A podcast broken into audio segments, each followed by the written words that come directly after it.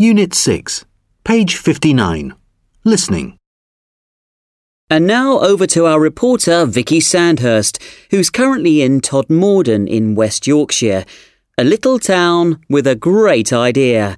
And that idea is all about carrots and cucumbers, apples and apricots. I'll say no more. Vicky. Yes, good morning, Brendan. I'm here in Todmorden, or Tod, as the people here call it. What's happening here is amazing, but I want you to hear it from one of the young people who live here. What's your name? Simon, And how old are you? 15. Simon, tell our listeners, please, what's so special about Tod? Incredible edible. And what's incredible edible, Simon? Tell us more. Well, it's the name of a project that we're all involved in. Some people in Tod had the idea some time ago that Todmorden should become the first town in the country that's self sufficient in food. The idea was that all the free spaces in the town should be used to grow vegetables. People liked the idea, I guess, and started to plant vegetables. Where we had flowers before, you know, now we've got vegetables and fruit trees. And every. everybody can take what they want, and nobody has to pay for it. Wow. Well, thanks for talking to us, Simon. That sounds wonderful.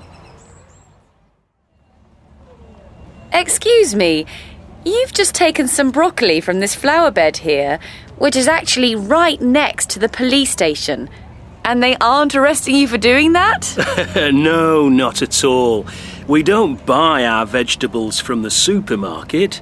We get them free. That's amazing. But who plants all those vegetables? We all do, and that's the idea. If we all work together, we do good things for others, and others do good things for us. What a brilliant idea. Enjoy your lunch. Thank you. And I'm now joined by the woman who started it all, Mary Clear. Mary, I heard that you came up with this wonderful idea when you were drinking coffee with a friend. Is that right? Yes, we were talking and found we were both pretty unhappy about the state of things. There are so many negative things happening in the world. So we thought, let's just do something positive. Wow. And how did people react? At our first public meeting, 60 people showed up, and the reaction was amazing. Incredible Edible